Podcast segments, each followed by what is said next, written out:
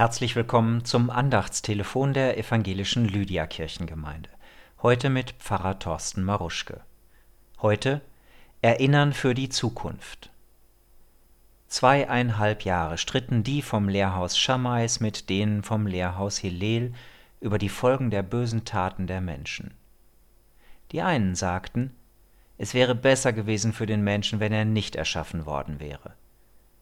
Die anderen sagten, es wäre besser für den Menschen, dass er erschaffen worden ist. Schließlich einigte man sich und sagte, es wäre zwar besser gewesen, der Mensch wäre nicht erschaffen worden, da er nun aber einmal erschaffen wurde, soll er seine Geschichte bedenken und sein Tun in der Zukunft. So berichtet es der babylonische Talmud, das ist eine jüdische Lehrschrift. Der 9. November ist ein ganz besonders guter Tag, dies in die Tat umzusetzen, unsere Geschichte zu bedenken nämlich und unser Tun in der Zukunft. Die Gewalt an jüdischen Menschen, die am 9. November 1938 einen traurigen Höhepunkt fand, die macht bis heute sprachlos. Und auch in Hagen brannte die Synagoge in der Potthoffstraße, wurden jüdische Geschäfte zertrümmert und geplündert, und wurden drei, die es wagten, sich zu wehren, krankenhausreif geschlagen.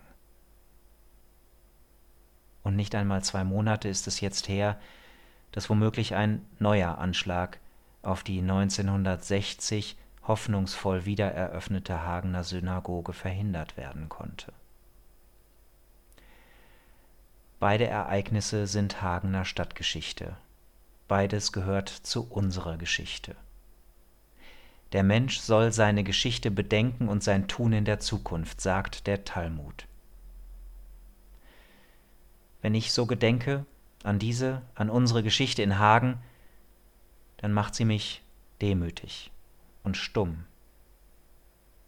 Und dann wieder entschlossen solidarisch, weil ich mir gar nicht mehr vorstellen will, Christ zu sein, ohne das Gespräch mit unseren jüdischen Geschwistern. Die Tageslosung, die für den 9. November ausgelost wurde, kommt aus den Psalmen, also auch aus unserer jüdischen Wurzel. Und die bestätigt mich darin. Sie macht mir sogar Mut.